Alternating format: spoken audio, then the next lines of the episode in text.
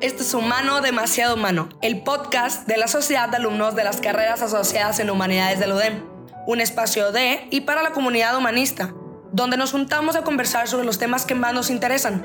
Yo soy Pablo Alvarado y en este episodio me acompaña Ana Sofía Reina Aguirre. El tema del día de hoy es un humanista más allá del aula de clases. ¿Qué onda, Ana Sofía? ¿Cómo estás en esta bonita mañana?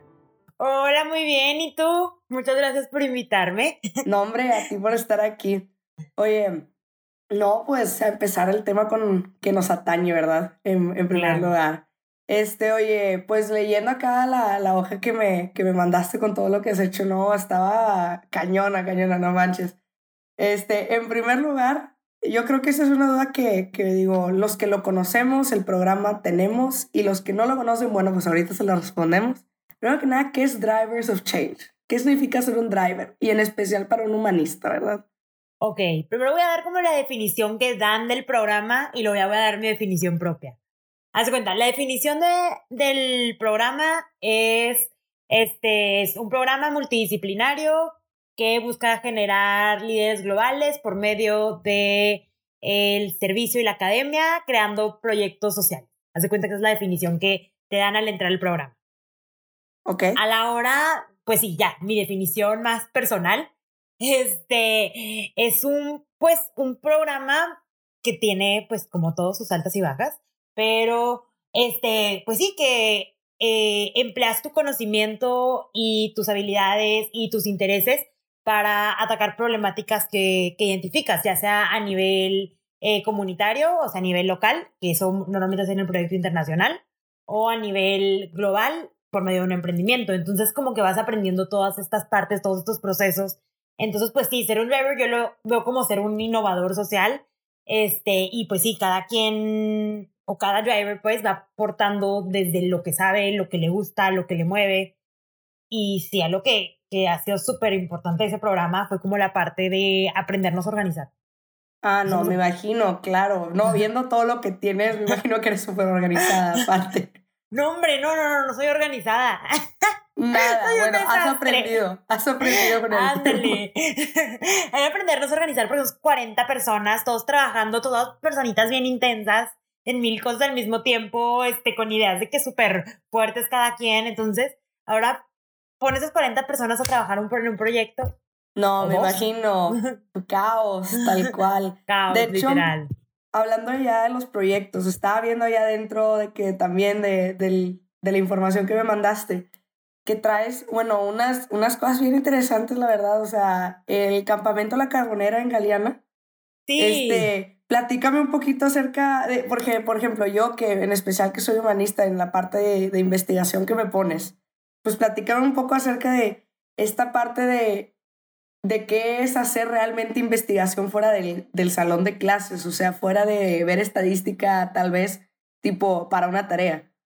Sí, pues de, te voy a platicar primero un poquito de la carbonera. La carbonera es eh, un ejido en Galeana en que nos introdujo un grupo de empresarios que contactó en el programa, no sé cómo estuvo, pero ellos nos introdujeron ahí. Ellos ya habían empezado a poner una capilla y no sé qué. Este, y pues sí, nos introdujeron y dijimos, ah, pues nosotros vamos a hacer un diagnóstico participativo para conocer qué, cómo funciona la comunidad, qué problemáticas tiene y de ahí pues idear nuestras líneas de acción para ver qué queremos hacer junto con la comunidad, que es como que el super énfasis, junto con la comunidad, porque no vamos para hacer, pues vamos a salvarlos, no. Vamos a trabajar conjunto, lo que ustedes saben, lo que nosotros sabemos y pues hacer un proyecto juntos para ustedes. Ok, ok. Este, y de pasada, pues nosotros vamos aprendiendo un chorrotal de cosas, ¿verdad? Sí. Este, y pues bueno, la verdad cuando hicimos el diagnóstico estábamos en tercer semestre de carrera, o sea, segundo semestre del programa, ¿sí? Sí. Este, entonces, no, o sea, la verdad es que yo no sabía nada de investigación porque todavía no empezaba a ver mis materias de investigación. Entonces fue de que, bueno, íbamos con asesorías con un profesor, eh, ese fue el nombre, perdón que se me olvidó el nombre, Este, pero bueno. No te preocupes. ¿Con Mario? Sí. Íbamos con Mario. Mario Vázquez, ¿no? Sí. Íbamos con él a que nos diera un poquito de asesoría de este qué metodología podemos utilizar, cómo acercarnos con la gente, cómo obtener estos datos, cómo este, pues mantener esta confidencialidad, como así como que todas estas cosas íbamos con él para asesoría. Este, y otras eh, compañeras estaban aprendiendo a usar el programa SPSS, que yo ahorita apenas lo estoy empezando a usar, pero en ellas, ellas lo estaban aprendiendo en ese semestre. Entonces fue como, este, pues sí, como que juntamos la parte que él nos asesoró, que fue principalmente la parte cualitativa, que fue este, ayudarnos a hacer unas entrevistas estructuradas del proceso para acercarnos y así. Y este, mis compañeras, ayuda de otra maestra, eh, que es la que ahorita, con la que ahorita estoy llevando clase, Laura Garza, ellas eh, aprendieron, a, estuvieron utilizando el programa SPSS y haciendo como la parte cuantitativa, que fue eh, más enfocado hacia identificar el nivel socioeconómico y esas partes, utilizando el, el, el AMAI, se llama.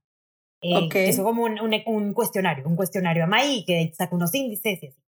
Este, entonces, pues sí, como que en el momento fue como que un acercamiento que tuve hacia la investigación, hacia conocer de qué, a ver, cuándo cuantitativa, cuánto cualitativa, este, cómo puede ser mixto, de dónde obtengo qué información, cómo tengo este tacto con las personas, como así como que ir aprendiendo a hacer todo eso. Y ahorita lo veo y digo, teníamos un chorro tal de áreas de mejora que ahorita lo podría hacer diez mil veces mejor. Pero bueno, ahí estábamos, estábamos aprendiendo, para estábamos ahí para aprender. Este, y, y pues sí, fue como que se puede decir que fue mi primer acercamiento con, con, con la investigación ya como en un nivel universitario.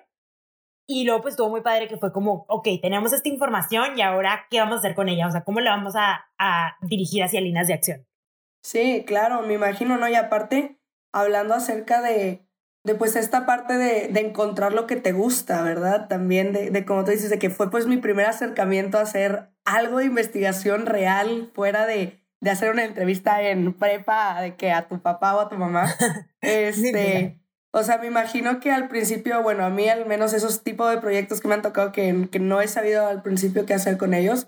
Y hablando de la sociedad de alumnos, es, es uno de ellos. Al principio, pues te avientas queriendo hacer algo y, aprendes en el camino, como te dices, este, definitivamente siento que, que es un reto, pero te forma. Digo, em, yo he hablado algunas que otras veces contigo y definitivamente se ve que eres súper movida.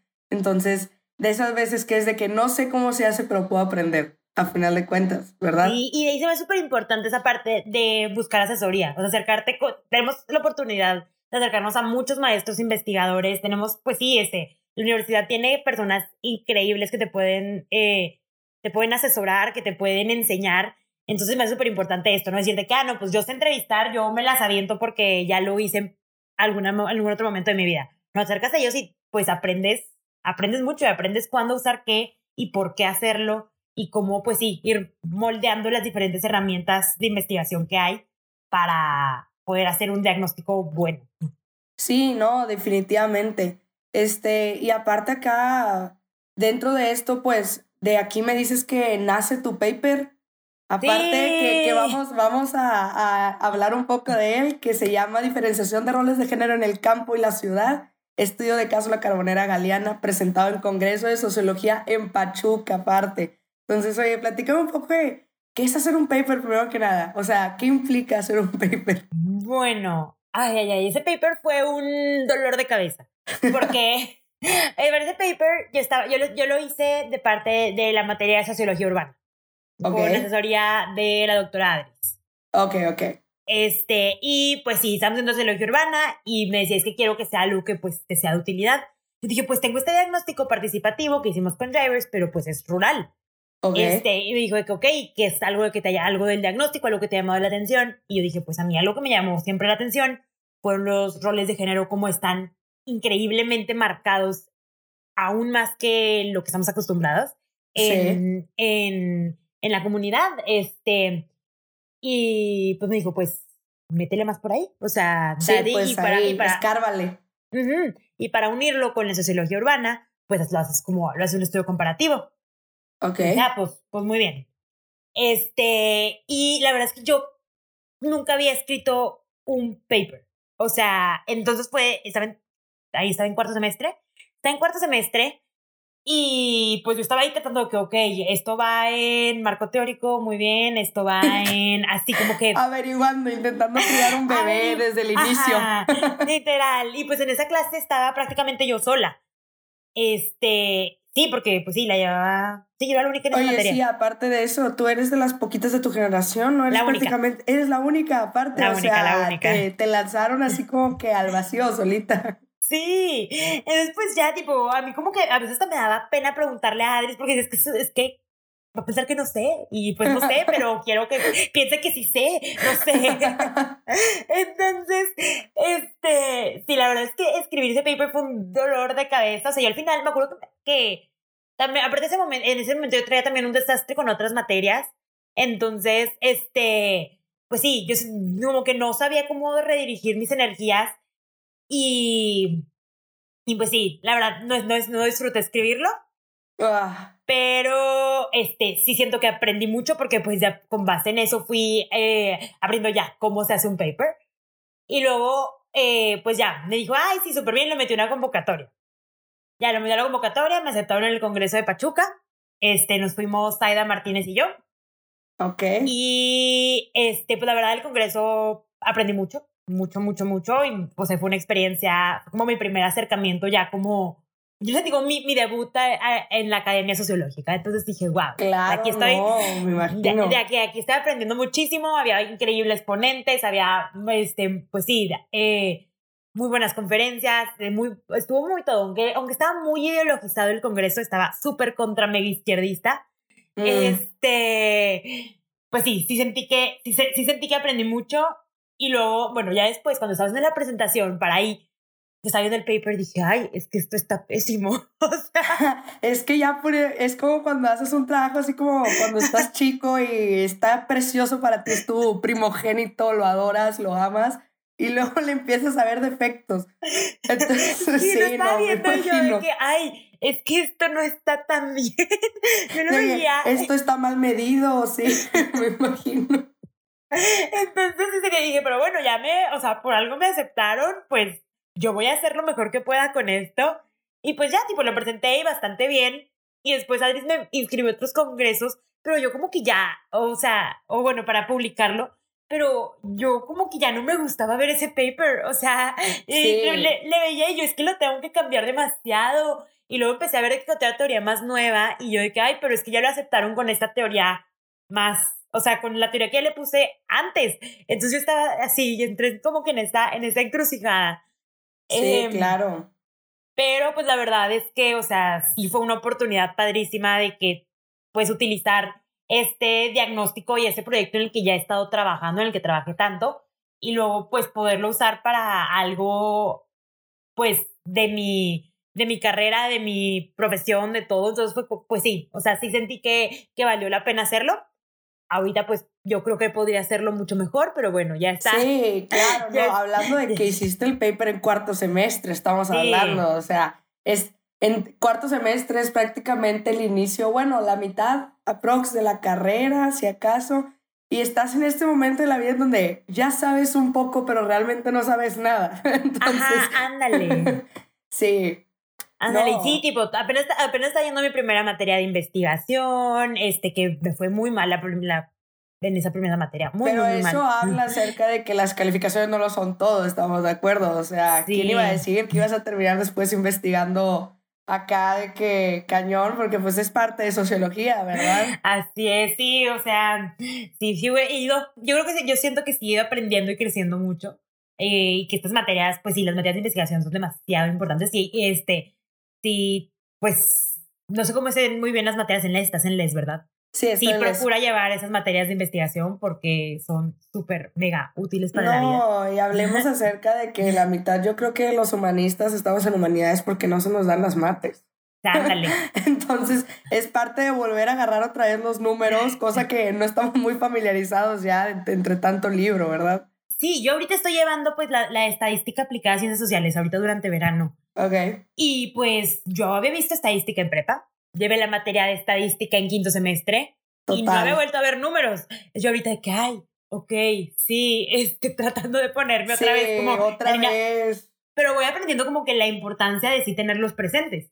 Este, porque pues sí, sí son súper útiles para la investigación y la investigación cuantitativa sí te da pues mucha información. Claro, está todo este debate entre si lo cuantitativo sí se debe incluir en ciencias sociales. Sí, no. esta parte empírica de las, de las humanidades que tanto se pelea entre que si deberíamos y no y así. Pero yo creo que, digo, esto ya un poco fuera de tema de, la parte así, eh, algo que en algún momento, bueno, pues nos tocó ver con la maestra Anabela, es que pues ambas partes pues se, se, complementan. Realmente digo, no puedes estudiar lo humano con números, pero a veces es muy complicado estudiarlo sin ellos. Ajá, Entonces sí, es, es, es, todo un tema. Para, para otro episodio total. Claro. pero oye, ahora sí también, oye, estaba viendo aquí que, bueno, aparte de las mil cosas que tienes, este, hay un emprendimiento social que si mal no estoy se, se, se dice Recestic. Sí, Recestic. Ok, Recestic, que está en Lima, Perú que, oye, ¿qué onda? Platícame cómo llegaste a trabajar en Lima, Perú, cómo, cómo fue que, que lograste hacer eso en su momento. Bueno, también de parte de Drivers, tipo, tenemos estas dos como líneas, que son el proyecto nacional y el proyecto internacional. El nacional, pues es el que es en la carbonera, y el internacional es un emprendimiento social. Entonces, este, bueno, como que de forma casi, casi unánime, la generación decidió enfocarse en, en la parte de reducción de plásticos. Ok. Y este, bueno, la verdad el proyecto internacional fue un dolor de cabeza también porque como que todos querían, todos quejaban y nadie se metía. Okay, Entonces, este, sí, llegó un punto en el que yo dije, ya, tipo, siento que yo ya di como, ya di mi parte en nacional, pues me voy a enfocar en internacional. Entonces fuimos, pues sí, como que eh, ahí fuimos como que viendo cómo distribuir los recursos humanos de que quién en qué proyecto, quién en qué, quién en los dos, cómo se va manejando. Pero llegó un punto en el que yo dediqué la mayoría de mis esfuerzos, y a partir que fue como quinto, sexto semestre. Ok. Ya dediqué la mayoría de mis esfuerzos al, al internacional y hacer como que este emprendimiento social. Este proyecto tuvo un chorro de cambios, o sea, siempre era de que nos daba una idea, teníamos de que todo sí, sí, sí, súper bien, y luego algo pasaba y era de que no, está demasiado difícil, no tenemos los recursos, no tenemos el tiempo, no tenemos de que esto. No se puede. Cambio de proyecto, no, cambiamos de proyecto demasiadísimas veces, o sea, en verdad. Este, y luego ya con temas de la pandemia, y bueno, ya tenemos una idea súper padre. Antes nos habíamos ido a Guadalajara, dos amigos y yo, a un, a un, como, era como una feria de cosas, este, pues muy ingenieriles, se podría decir, este, sustentables. No sé, estaban súper cosas de maquinaria y así. Ellos sí eran, ingenieros, yo no. Este, entonces, pues ellos, ellos entendían más lo que estaba pasando ahí, pero yo había diseñado unas como medio herramientas de investigación, entonces me dijeron, ah, sí, tú también ve. Sí, ahí andabas, metida la onda. ahí andaba. Luego ya, regresamos de Guadalajara y fue pandemia. Mm, esta pandemia. Y dijimos de que no, es que no, o sea, eh, para eso necesitábamos talleres, necesitábamos como, pues sí, necesitábamos ir a la universidad o a algún lugar mecánico, no sé, para poder hacer eso, porque queríamos hacer un producto muy, pues sí, tecnológico se podría decir. Sí, específico. Entonces, este fue de que no, o sea, necesitamos de que algo que podamos trabajar desde nuestra casa. O sea, ¿cómo vamos a hacer esto? Entonces ya empezamos a tener como que ideas, a ver, queremos enfocarnos desde la reducción, ok, ¿desde qué parte? No, pues sí, plásticos, no, pues así como que empezamos a tener como que ideas y luego en un punto dijimos de que pues, o sea, podemos enfocarnos en la reducción de plásticos desde el consumo de productos de limpieza. Fue que, ok, pero nos queremos enfocar en particulares o en empresas. dijimos, no, pues mejor en empresas para que sea, este, pues algo que tiene más efecto. Okay. Entonces ya empezamos a ver, ya como que nos dividimos mucho en departamentos, yo estuve involucrada toda la parte de investigación de mercado, este, que se, se fueron tres partes. La primera parte fue como encuesta, fue una encuesta que se mandó tanto en México y en Perú, porque se investigó que había muy eh, patrones de, de, consumo muy similares en productos de limpieza en México y en Perú. Entonces se hizo esta encuesta este, para conocer, pues sí, como los las preferencias y este, los usos que se les daba. Entonces de ahí ya se fue haciendo como que el cálculo el cálculo de cuánto producto utilizaban, este, qué cuánto gastaban, como toda esa parte, y qué preferían, o sea, de qué color, textura, tamaño. Sí, olor, tamaño, etcétera. Ajá, todo eso, para darles pues un producto que pues sí fuera ad hoc a sus necesidades. Este, y luego la siguiente parte fue como unas entrevistas, que fue con algunos de los que respondieron la encuesta, como para conocer este, más a profundidad por qué utilizan esos productos, este, eh, cuál, o sea, qué, les, o sea qué, qué, se necesitaría para que compraran alguno, algún otro, los intereses, así como toda esta parte, que, Y luego la, la última parte fue como una, una investigación y un poco más, se puede decir, como etnográfica, porque era de que ir a, a eh, ir y ver como pues como la interacción del usuario con el producto, o sea, de las personas que utilizan los productos de limpieza en las empresas, Sí. este, con- si lo miden, no lo miden, cuánto usan, este, cuántas pasadas le dan, o sea, como que toda, toda esta parte. Acá súper Garfinkel, o sea, la cuestión. Sí, y de ahí ya de cuenta que fue como que había como dos partes. Una parte que era como que más de cosas de medir, pero este, hay algunos lugares no se pudo hacer también. Y otros que eran más que fue lo que yo me enfoqué un poco más, que fue como que la parte de observar, o sea, cómo interactúa el usuario con su producto. Y ya, pues Ok. ahí lleva haciendo como, era como una bitácora. Y ya de ahí se fue haciendo como que este análisis. Y pues sí, ya a final de cuentas ya lo, ya lo que hicimos fue, es este, mm, es como un, un, ay, no es un recipiente, se me fue el nombre, como un envase Ok. Que, este, pues llena otros envases más chicos y esos envases más chicos, este, tienen una medida, porque normalmente lo que vimos como un denominador, los productos de limpieza se usan al tanteo, de que, ah, hay como tres segundos Sí. y la mezclas y así. No sé qué, pues, o sea, con eso están utilizando más producto, entonces están con más de lo que se necesita, entonces están comprando mm, más botes de lo que necesitan, entonces podemos hacer como esta parte, esa parte de, pues, cuantificar, de dosificar, que solo se use la parte, bien la cantidad que se necesita para esa área, en este, y pues con base en eso solo se va a utilizar, pues, o sea, solo se va a comprar la cantidad de plástico que es necesario. Sí, claro, claro. Este, y pues nosotros damos como que ese servicio refill. Entonces es- se va como refiliando este bote y luego se- solo se utiliza la parte, solo se utilizan las cantidades necesarias. Entonces así se fue haciendo este, este producto que es un product as service Ok. este, en Lima, Perú. ¿Y por qué escogimos Perú? Fue, también fue un rollo decidir, porque pues sí, como dije, con 40 personas está cañón tomar decisiones. sí, no, me em, imagino. Y nuestras dos opciones principales eran Perú y Filipinas. Este, Ok. ¿Y por qué eran esos? Porque son de los países que tienen más altos índices de residuos sólidos plásticos. Ok. Entonces Filipinas tenía muchos pros y cons, igual Perú muchos pros y cons. A final de cuentas, de forma democrática ganó Perú. Muchas, Ok. La mayoría de la generación, la verdad, no estaba muy decidida, pero pues bueno, aprendimos a trabajar con eso. Y, y pues sí, o sea, fue como con, esa, con esta, eh, con este fin de reducir la cantidad de plástico que se usa y atacarlo como desde la parte, este, pues sí, no es de la raíz, solo de, ah, si vamos a reciclar, sino vamos a reducir para, Sí. vamos a, a reusar y reducir. Sí. Este, Qué padre que te Y tocó pues sí, trabajar, ahí digo, con tanta gente en especial, siendo que aparte que somos carreras pequeñas nosotros, ¿verdad? Ah, o sea, y en especial tú que digo, estás prácticamente, Sola. estás sola, ¿verdad? Entonces, qué padre que también te pudiste involucrar como en estos proyectos de equipo. Digo, a veces, igual es una percepción mía, no sé, tú tienes más tiempo acá, pero a veces los humanistas trabajamos mu- mucho tiempo solos, porque pues escribimos muchas cosas solos, leemos muchos libros solos, este, hacemos investigaciones solos, etcétera, etcétera. Entonces, a veces esa parte de, de trabajar en equipo, al menos lo que me ha tocado a mí, nos saca de nuestra zona de confort, pero pues nos ayuda mucho porque digo, parte de salir a, al mundo así como real, no académico, pues es que vas a tener que trabajar con otra gente que a veces no Sí. concuerda contigo. Y Anabela siempre nos dice, los sociólogos trabajan en equipo. O sea, quítense esa idea de trabajar solo siempre, porque los sociólogos trabajan en equipo. O sea, entre nosotros nos tallereamos, entre nosotros nos revisamos, entre nosotros hacemos todo juntos. O sea, ¿cómo vas a ir tú a hacer 200 entrevistas? ¿Cómo vas a ir No, tú? no, o se sea, puede. se te ajá. acaba el mundo. Entonces, o sea, es- aprendan a trabajar en equipo. Y pues sí, o sea, siento que eh, es algo que a lo mejor en la carrera no pude hacer tal cual, pero que el programa me permitió hacerlo.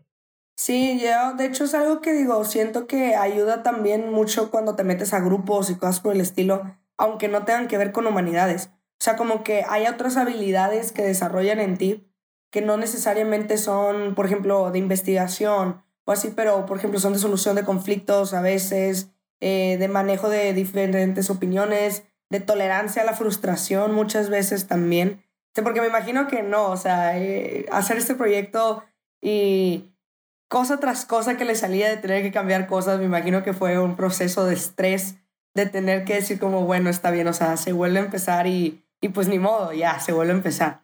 Sí, Entonces- no, con este, con el internacional tuvimos que volver a empezar una infinidad de veces. O sea, y pues ni modo. Aprendimos pues a trabajar con eso.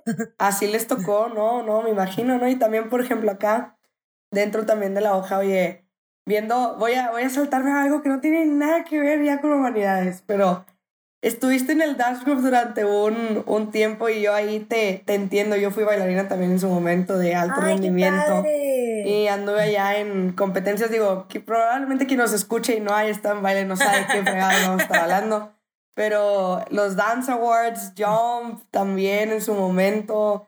Este, sí, o sea, tantas competencias, digo, que andan por ahí. Pero yo creo que como humanista, si yo puedo decir algo como humanista, que fue algo que me tocó ver en el baile, o sea, totalmente, fue la conexión entre el, el movimiento y el, y el humano, ¿sabes? O sea, cómo los humanos, este, viendo también en esta parte de la cultura, los diferentes bailes, la diferente, este, como tonalidades que tiene cada, cada cultura dentro de sus propios, este, pues, danzas, es, es impresionante, digo, a mí me encantó, pero fuera de esa parte humana, humana, realmente yo creo que lo que más me llevo fue el, las, las repeticiones, o sea, como tú dices, volver a hacer las cosas hasta que te salgan porque si no, no salen. Ándale, ándale, sí, o sea, y siento que, va mucho esta parte de pues de ser muy persistente. O sea, no me sale y lo sigo intentando y no, todavía no me gusta cómo se ve, ¿no? Ahora te faltó ese detalle otra vez hasta que te acostumbras a hacerlo bien. Sí, no, y esa cuestión de que hay veces que cuando, bueno, pues cuando bailas en equipo, como dices, o sea, es lo mismo que en la sociología, o sea, uno, uno está bailando y pues si tú te equivocas, le echas a perder el trabajo a la gente, ¿estás de acuerdo? Entonces, no es tan sencillo como decir, pues es mi trabajo y si a mí me salió mal, pues me salió mal, ¿verdad? Entonces, sí, es un nosotros, un todo. O sea, sí, o sea, totalmente, pues, y creo que hay veces que eso lo veo en general como que en todas las carreras, hay veces que cuando, bueno, en los primeros semestres tú te acuerdas, tomas clases con todo el mundo, ¿verdad? O sea, no nada más con, con tu área, o al menos así nos tocó a nosotros, no sé si a ti te tocó a ti. Bueno, entonces hay veces que estás trabajando en equipo y, por ejemplo, por ejemplo, la mesa ahorita de sociedad de alumnos con la que estoy trabajando, pues somos uno de cada carrera. Entonces, cada quien tiene como que su forma de analizar las cosas, de ver las cosas y cada uno tiene sus habilidades. Y hay veces que cuando uno intenta hacer las cosas que, que, o sea, como que todas las cosas, vamos a decir, o sea, vamos a suponer que yo me pusiera incluso a editar este podcast, que no tengo ni idea de cómo hacerlo, digo, la verdad es que o sea, tengo un equipo excelente de gente que, sabe hacer estas cosas y que es perfecta para el trabajo. Este, pero como que también aprendes a conocer tus límites, ¿no? En el baile, o sea, decir como, hay alguien que gira mejor que yo, hay alguien que salta mejor que yo y hay alguien que puede doblarse cuatro veces más que yo, o sea, pero aprendes como a, a conocer tus límites, a, a empujarlos un poquito y también siento que al mismo tiempo que conoces tus límites, conoces tus fortalezas y tus habilidades, ¿verdad? Entonces, creo que eso te ayuda también. Bueno, a mí al menos me ha ayudado mucho a través de lo que llevo de carrera y lo que llevo también estudiando. Entonces, todo un camino. totalmente, totalmente. Y sí, o sea, pues sí, se ve como, es que de verdad el baile, la danza te enseña demasiado, o sea, demasiado como viendo así como que estas partes de la persistencia, viendo estas partes de reconocerse uno mismo, de conocer su cuerpo, es decir, hasta aquí llego. O sea, me levanto, levanto un poquito más la pierna y me voy a fregar mi ingle. Sí, o sea, me lastimo este, mal. me lastimo y tienes que saber hasta aquí llego yo o aún de que, ¿sabes qué? Puedo un poquito más y poco a poco voy logrando un poquito. O sea, y voy y voy haciendo esto, ok, por el equipo. Y lo que yo hago les afecta a las demás y si yo me lastimo, no salgo en el baile y le friega, le friega el baile a todas. Este, es la competencia y todos les cambian los lugares, a todos les cambian. Entonces sí, como que aprendes mucho y siento que eso mismo te va haciendo pues muy unida a la gente con la que muy con la que está, con la que trabajas, con la que bailas, con la que todo, se va haciendo como que está, estas uniones también como entre las personas, que son como que, pues esos lazos, esos lazos muy importantes. te terminas cuidando pues como familia al final de cuentas, porque digo, también pasas mucho tiempo ahí, estamos de acuerdo, o sea, es como cuando haces un proyecto, como me imagino, pues estos proyectos de drivers, me imagino que conoces prácticamente a tu generación de pie porque no quiero saber la cantidad de tiempo que han tenido que pasar juntos para que salgan los proyectos, ¿verdad? Aparte. Sí, me parece padre porque, o sea, como que también vas aprendiendo a separar esta parte del trabajo y la persona. Ah, claro. Porque a veces pues tienes esos roces con las personas que es de que, trabajamos diferente o no hizo su parte o chocamos en esto, pero pues a la persona la quieres. Y eh, fue en esta parte del trabajo en la que tuvieron esto, pero son amigos fuera de ahí. Y no por eso luego en la vamos a juntarnos en una fiesta y, ay, no, es que me choca porque no hizo su parte.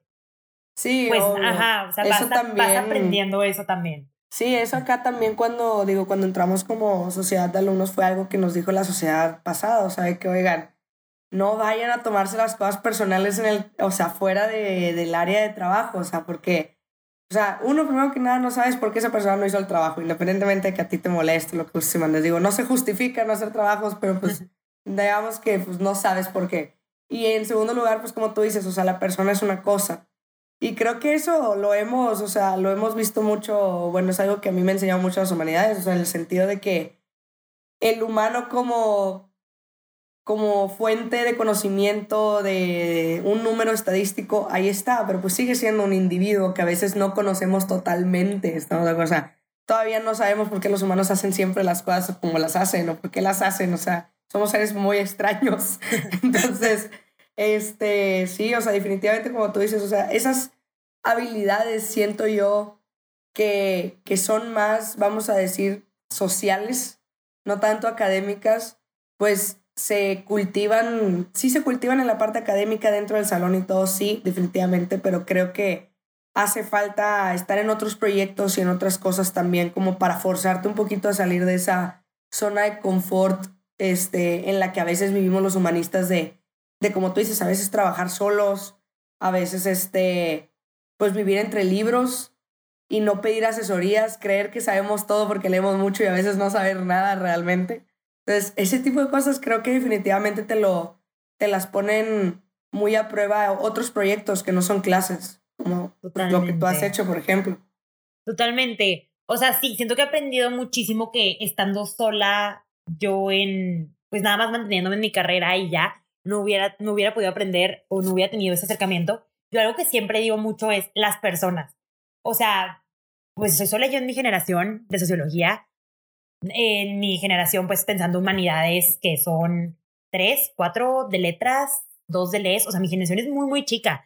Sí. Este, y, y pues sí, como que me abrió la puerta a hacer estas nuevas, a conocer esas personas que están dentro de otras carreras, que tienen otros intereses, que tienen otras formas de, de moverse. Este, y al mismo tiempo, pues también hacer estos, estos amigos que, pues yo, yo como foránea, siempre sí, era. Aparte de foránea, Soy foránea, sí. Entonces yo como foránea era un. Pues llego yo a Monterrey y luego fue, soy sola en mi generación. Bueno, éramos dos, pero luego se salió a las tres semanas. Pero hoy pues somos muy ah, amigas. O sea, este fuiste sola y serás sola.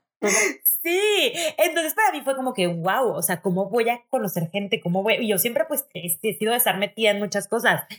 Y pues sí, o sea, siento que el meterme, principalmente drivers, fue como esta oportunidad de conocer más. Y luego también el estar sola, también como que dentro de mi programa, pues me llevaba como que a, a, que me, a juntarme con otras generaciones, con generaciones más arriba, ahorita con generaciones más abajo. Sí, Entonces, pues sí, o sea, siento que tuve que aprender a, a, o sea, pues sí, como que mi posición me llevó a, a tener que ser flexible y a, a pues a, a, acoplarme a mi entorno y pues qué bueno, porque siempre, siempre, siempre fui una persona muy, siempre fui una persona muy social, muy... Entonces, pues sí, el estar, al principio el, pensar, el solo yo solo en mi generación, dije, ¿cómo voy a ser amigos? Sí, de que me, no, pues ¿Cómo? Em, yo me acuerdo cuando empezó la pandemia la cuestión de, por ejemplo, pues yo empecé este, la universidad en, en línea.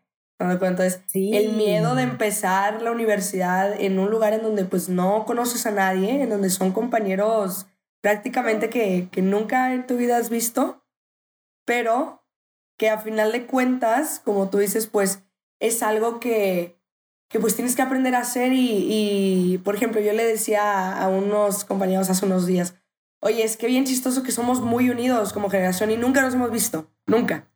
Entonces, este, y hablando con Anabela de cómo, cómo están cambiando, por ejemplo, las relaciones humanas, de de, oye, pues a través de la pantalla y cómo conectas y nunca va a reemplazar el, contacto cara a cara, pero pues nos estamos adaptando, como tú dices, porque pues te adaptas a lo que viene, al cambio, a lo que es.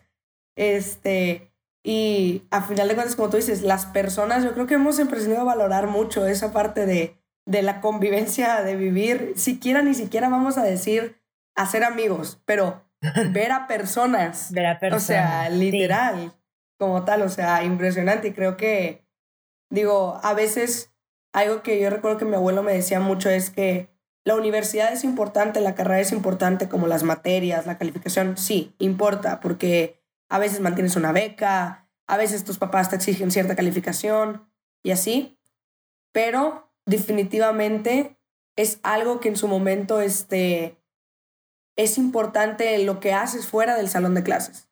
O sea, los proyectos en los que te metes, los grupos, las relaciones que haces con los profes, con los compañeros, las actividades a las que vas, que no tienen nada que ver a veces con la parte académica. O sea, es como eso nutre a tu, a tu persona. Y siento que eso es importante para, para, por ejemplo, yo, para todas las carreras, pero en especial siento yo a veces para los humanistas que vivimos, pues, metidos en libros, ¿verdad?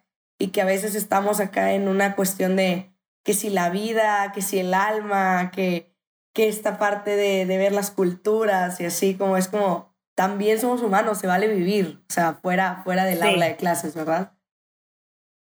Sí, y quieras o no, o sea, hay, bueno, sí hay demasiadas cosas que, y luego ahora salgo a la vida social y estoy como viendo. O sea. sí. ¿Cómo se hacía esto?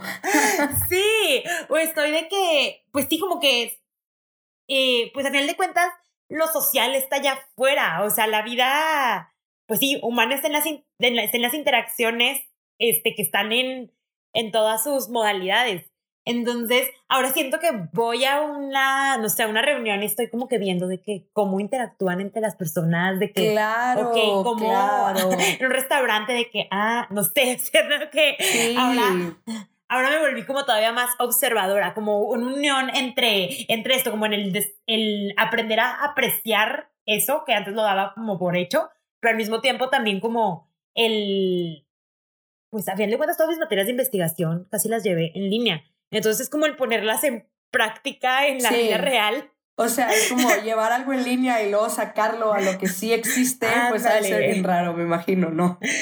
Sí, oír de que, ok, de la lectura de la teoría, ok, ahora pues la práctica X para la materia la hice de tal manera y ahora, ok, ahora lo estoy viendo en vida real. Sí, y esas cosas que te terminas cuestionando que antes no te cuestionabas, o sea, totalmente. Yo me acuerdo que leímos a, a Garfinkel y yo en mi vida me había cuestionado cómo eran mis conversaciones con las personas, o sea, en mi vida, o sea, era algo que no me pasaba por la cabeza en realidad. Y, y sí, o sea, siento que esta parte de que las humanidades las puedes ver en todas partes, o sea, la sociología, la filosofía, las letras, o sea, todo realmente está en todas partes, o sea, no, no te puedes escapar de las humanidades, como decía mi, mi abuelo. Este, es algo bien interesante porque, no, o sea, por más que hablamos de que hay más que ser un humanista académico, realmente es que nunca dejas de ser humanista, vives siendo humanista, pero en todas partes, o sea, a final de cuentas. Digo, y me da mucho gusto, digo, ahorita me, me pareció muy interesante que me, me platicaste acerca de que fuiste a un congreso de sustentabilidad. Que digo, que, o sea, de maquinarias y cosas así por el estilo, pero ahí andabas tú metida en esa onda, digo, creo que habla mucho acerca de que las, las barreras y los límites que nosotros le ponemos a la carrera son nuestros. O sea, hay tantas cosas que puedes hacer que nada más te limitas porque dices, es que no es de humanidades. Es que todo es humanidades, o sea, puedes hacer lo que se te pegue la gana y realmente hacerlo humanidades. Sí, realmente, o sea, sí, las humanidades están en todo, están en, en literal, hasta pensando de que, ok, ¿por qué les nació hacer eso? Porque encontraron la necesidad de idear ese tipo de máquina, o sea, claro. ¿qué, qué está solucionando y cómo impacta más allá? Y, o sea, sí, está está en todo. Y a mí, o sea, de hecho me pasaba de que en esa cosa súper ingenieril, que yo era de que, ok, ¿y esto para qué sirve? Este... ¿Y, ¿Y esto qué tiene que ver conmigo? Ajá. Pero pues sí, siento que son esas puertas que nos vamos como, que nos vamos abriendo al estar ahí, que son barreras que a lo mejor no sé quién nos puso, nos pusimos nosotros solos, a decir, esa no, esa no es mi trip, pero pues te vas abriendo esas puertas y vas diciendo de que hay, o sea, esto también me gusta, o a lo mejor ya estás diciendo, ay, esto no me gusta a mí. o sea, sí, pues de esas veces, de esas veces que, que estudias una cosa y terminas trabajando otra. O sea, a final de cuentas, digo, pues son cosas que, que a veces uno no estudia, pero suceden y abrirse a las oportunidades, como tú dices, o sea, de como, lo, por ejemplo, lo de drivers, o sea, yo creo que lo más importante del programa es que te empuja a hacer cosas que están fuera de tu zona de confort, que a veces no harías si no te empujaran a hacerlo y que ahora sabes que puedes hacerlas. ¿Estamos de acuerdo? Ajá, te ponen como que en esta posición de tienes que aprender a hacerlo con lo que tienes, arríglatela. Y ya. Este, no, y de hecho lo que estaba platicando ayer, que me preguntó la mamá de mi novio, de que, ¿y que en qué vas a, en qué te interesa trabajar? O sea, en qué puedes trabajar desde tu carrera.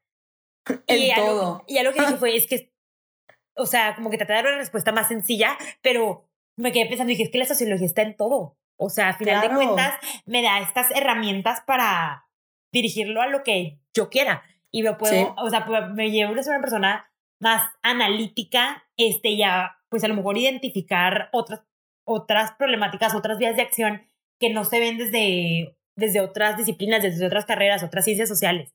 Este, entonces, pues sí, me quedé pensando de que, pues a final de cuentas, tengo ese conocimiento y, pues, y está en todos lados, nada más es cosa de saber cómo usarlo. Sí, o sea, esa pregunta, la, la pregunta del millón de todos los papás que tienen hijos humanistas, ¿y en qué vas a trabajar? Y pues fíjate que yo creo que mientras que avanzas en la carrera, digo, digo, estoy, estoy, vamos a decir, yo soy un humanito, estoy recién nacido en el, en el campo de las humanidades, voy a entrar a tercer semestre, pero hablando con gente de generaciones más arriba, creo que encuentras a lo que te quieres dedicar, o sea, después, y hay tantas cosas que puedes hacer que al principio no conoces, o sea, que cuando entras a la carrera de humanidades en verdad no conoces que puedes editar, que puedes escribir, que puedes investigar, que puedes dirigir una compañía, que puedes estar en una ONG, o sea, hay tantas cosas que puedes hacer que, que, que literal en tu cabeza no existen todavía porque no las conoces. Entonces, creo que es súper importante esta parte de, de salirte del aula de clases para conocer lo que hay afuera y, y, conocer el humanismo en la vida real, no en los libros nada más, ¿verdad? Ándale, y al final de cuentas, quien sea que lo escribió, lo escribió viviendo, o sea, vio cosas. Exacto. Y de ahí le nacieron pensamientos, le nacieron ideas, le nacieron teorías, lo que sea. nosotros, pues, igual, o sea, al final de cuentas, en la vida está, está la realidad, se podría decir, o sea, está lo que vivimos y pues de ahí nos van a hacer lo que sea que, o sea, nos van a hacer, nos van a hacer curiosidades, nos van a hacer ideas, nos vamos a ver patrones, vamos a ver todo esto que, pues, que a final de cuentas va a ser gran parte de nuestro, lo que vamos a dejar desde nuestra, desde, nuestra, pues nuestra vida profesional, pues se podría decir. Sí, no, definitivamente. No, pues ya con esto, Ana Sofía, ahora sí cerramos el episodio con la nota de chavos, pues todos, o sea, nada más no humanistas, pues salgamos al mundo, salgamos a conocer y que no nos dé miedo, que no es nuestra área, al final de cuentas siempre se puede hacer nuestra área. Y ya algo que le quieras decir antes a la gente, un consejo a los pequeñitos si te escuchan o alguna no, algún saludo que le quieras dar a alguien. Bueno, mi consejo para este humanistas entrantes, humanistas, este, donde sea, humanistas en general, este, dense esta oportunidad de aplicar estos, sus conocimientos, sus habilidades en algo más allá del salón de clases. Este, van a aprender a trabajar con muchas personas, van a aprender a aplicar sus conocimientos, van a, eh, a trabajar hacia las áreas que ustedes les interesan desde otras dimensiones. Entonces, eh, ábranse la puerta y si tienen la oportunidad, pues háganlo. Aunque sea un tiempo, aunque sea un semestre y pues váyanse calando porque van a ir conociendo mucho de ustedes mismos y de cómo pueden aplicar las humanidades en su, en, en su entorno. Perfecto, yo creo que Tres palabras nos llevamos de esta entrevista. Rétate, aviéntate y no le tengas miedo a caerte cuando te tengas que caer, porque las cosas salen. Sí, si tienes que repetir mil veces, repítelo, no pasa nada, vas a ir aprendiendo. Sí, es parte de, pero bueno, es parte de ser humano, como dicen. Exacto. bueno, eso es todo y pues Ana Sofía, muchísimas gracias por, por venir y por platicar un rato conmigo, este, por darme un tiempo de tu mañana. Hombre, este, muchas gracias. Me encanta platicar contigo, me encanta tu vibra, adoro tu perfil, la verdad. Este, sinceramente que mis respetos para la cantidad de cosas que haces. Y pues eso es todo por el episodio de hoy y pues nos vemos en el siguiente. Gracias. Muchas a gracias. Bye.